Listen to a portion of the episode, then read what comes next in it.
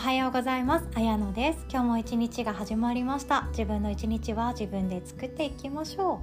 う。でですね私はあのメインのお仕事はヨガのお仕事ということでオンラインで今はヨガを伝えさせていただいたり学んだことをシェアしたりワークショップを開催したりということで一人でも多くの人に生きづらさや体の不調っていうのを手放して欲しくて続けています。で普通のヨガのレッスンの中でですね私のレッスン受けたことのある方は聞き飽きた言葉が あると思うんですね。一番初めに必ず言ってるんですけどもそれが何かっていうと誰かと比べたりせず誰かになろうとせず自分の心の選択でヨガを選んでいきましょうっていうことを伝えさせていただいてます。でオンラインヨガのいいところって教室とは違って隣の人と比べなくて済むんですね。それめちゃくちゃいいと思っていてもちろん私は実際はもうレッスン中もお客さんの体触りまくって ここの筋肉こう動かしたらもっと気持ちいいとこいけるよって思ってずっと触り続けているのでちょっとなんか触り続けるって言ったらいかがわしいワードに聞こえるんですけどずっと触れていてあの自分でヨガを見せながらただお伝えするっていうわけじゃなくってずっと立って動き回るタイプのインストラクターなんですね。なんですけどもオンラインでしか今はちょっとできていないので、うん、やっぱリアルの対面レッスンやりたいなうずうずって感じの毎日です。で、えっと、そんな中でも教室のリアルの対面レッスンの時もオンラインの時も必ずお伝えしていたのがさっきの言葉なんですね。でオンラインヨガはさっきも言いましたけれども周りの人と比べなくて済むっていうのが一番のメリットです。であの誰かと比べるってなるとヨガってすごい苦痛だったりするんですよ。なんか私がそんなに硬くないからもうこのこのポーズめっちゃきついのに何、ま、周りの人たちみんな普通に呼吸してんじゃんとか言うとそれだけですごい辛くなっちゃうんですけどそれをその感情を抱かなくて済むんですね。辛いって思ったら自分で休めるしそれを知ってるのはインストラクターだけなのでそれもすごい気楽だなって思います。であと誰かになろうとせずっていう言葉が私すごい好きであの今日はこの言葉についてお伝えできればなと思ってこのね、前置きのおしゃべりすごい長くなっちゃいましたが あの誰かになろうとしなくていいんですねヨガって。ヨガじゃなけじゃなくって人生そのものも実はそうで私もなんかちっちゃい頃はなりたいものいっぱいあったしあの中学高校ぐらいになったらなりたい人がいましたこんな風にこんなこんな人になりたいこの人になりたいって思うものがありますでその人になろうとしなくってもいいんだっていうのを気づけることができるそれは何かいらない感情を手放すことに似ているなって思ったんですね。でこの手放すっていうことそして誰かになろうとしなくていいっていうこと意外と自分にかけてあげてない言葉だのじゃないかなって思ってます。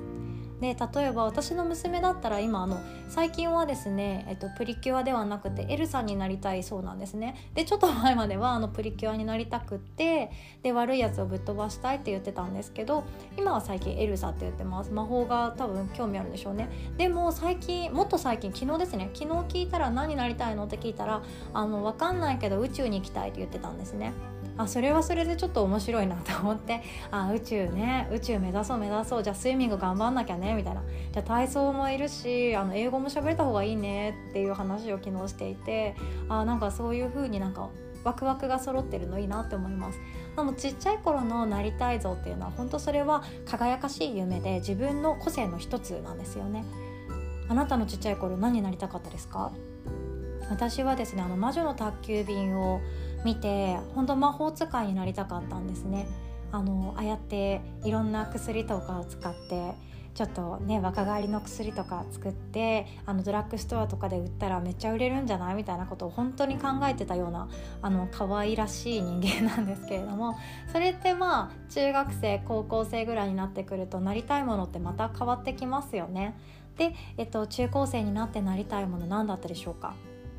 でそれは大体あの人間化していくと思うんですよね。で例えば雑誌の中のモデルさんとか女優さんとかそういうテレビの中の人とかあの誰が見ても美しいって呼ばれるような人とかに変わっていくと思いますで私もあの凛花ちゃんがすごい好きだって小学生の時にでめっちゃ可愛いなって思っていいないいなってずっと思ってたんですねであのあんな風に大きい口開けて笑ってもまあなんか見た目も可愛いし手足も長くて細くってって思ってそういう人になりたいなりたいって思っている一方そういう体つきじゃない自分がすごいなんか残念に思えた頃もありました。なんで私の足こんなに短いんだろうとかね。普通の一般人だからもうそれは仕方がないことなんですけどあの頃の私はなんだかなって感じでした。身近な人で言うとなんか憧れのマノーナタキ先輩いましたよね誰が見てもなんか可愛くって髪の毛サラサラで足長くって肌白くってあのいつもめちゃくちゃかっこいい先輩と付き合ってるみたいな素敵な先輩とかいましたそういう人になりたくってもいざ鏡に映る自分は全然そうじゃなくってなんか勝手に比べてる自分がいるんですよねそこに。で誰かになろうとするっていう行為はその人と比べてしまうっていうことを生みやすいっていうような意味もありますなのであのヨガってオンラインヨガって私と1対1の画面のような感じで、まあ、いろんな人が参加してくださっているような時間なんですけどあの私の動きと多分あのヨガ初めてやりますとか始めたばかりですとか体硬いですとか1ヶ月に1回しかできませんっていう方が同じようなことをやろうと思ってももちろんできないんですよね。なのであのその気持ち自体はもういらない感情なんですよ。なのであえて言っています。言わないとですね人間って勝手に比べてるんですね。ああやらなきゃいけない。なんかミラーリング効果もすごい似ていてあの人が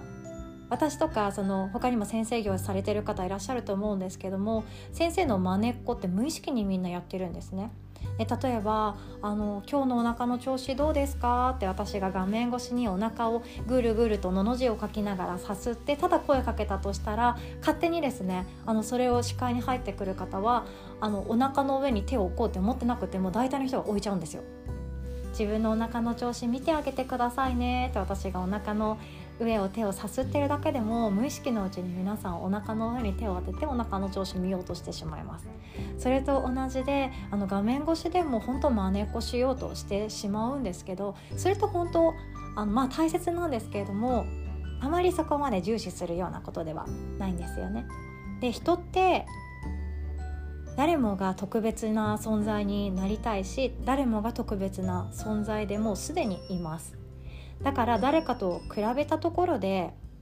自分は自分っていう結論にしか至らないんですよね。なんですけれども人と比較してしまうっていう癖はあります。でもこの比較するっていうのは全然悪いことではなくてあの使い方によってはもちろん自分の個性の新たな発見だったりとか自分の才能を知ることができたり持ち合わせていた資質に気づくことができたりするので比べてるっていうのが全てが全て悪いことではもちろんないんですよ。でも比べた先に待っているのがあ自分って劣ってるなとかなんか下の人と下って言っちゃあんま良くないですけど自分の部下とかできていない人と比べてあ私まだマシじゃんっていうようなそういうなんかあまり必要のない感情しか残っていなかったりするんですよね。なのであのいろんな人も言います。比べていいのは昨日の自分だけです。昨日の自分よりも今日どんな風に生きられるか。昨日よりもちょっと1分早く早く起きれたなとか。あと昨日よりかもなんか自炊に対する気持ちちょっと違うとか。昨日の自分よりも子供と喋ってる時間長いなとか。昨日の自分よりもなんか長い距離歩いているなとか。そんなちっちゃいことでいいんですよね。あとあのぜひともですね LINE で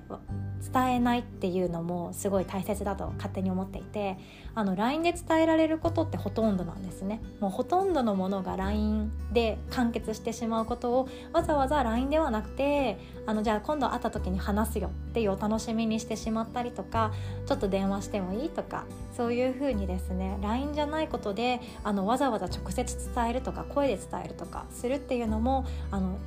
意外とですねちっちゃいんですけど自己肯定感があったりその人との絆が深まったりするんですね。そう私も両親との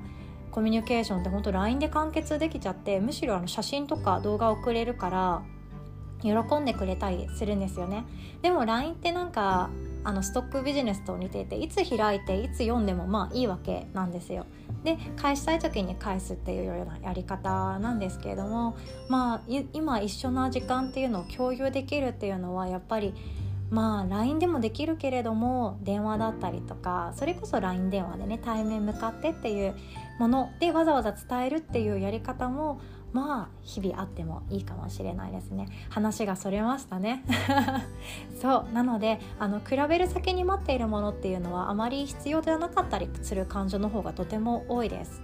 で、えっと、自分が持っている感情自分が持っていない能力とかを気づくこともできるんですけれどもそこまで必要なことってあまりないんですね。なのでヨガをする時は特に意識して誰かになろうとせず誰かと比べたりせず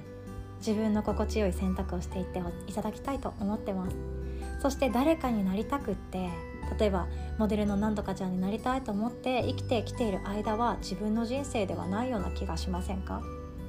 会社の先輩に憧れのような人がいて仕事もできて結婚もしていて見た目もすごい素敵でっていうような人になろうとしている最中ってなんだか苦しくないですか？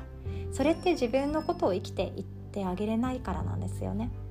なので自分を生きてあげる。この自分を生きるっていうのが意外と簡単なようでとっても難しいです。私たちは社会の中でいつも生かされているような立場だけれども自分を生きれるのは自分自身だけですね。なのでもう一度言います。今日も誰かと比べたりせず誰かになろうとせず自分で選択して一日を作っていきましょう。ということで今日も楽しい一日作っていきましょう。最後までお聴きくださりありがとうございます。おしまい。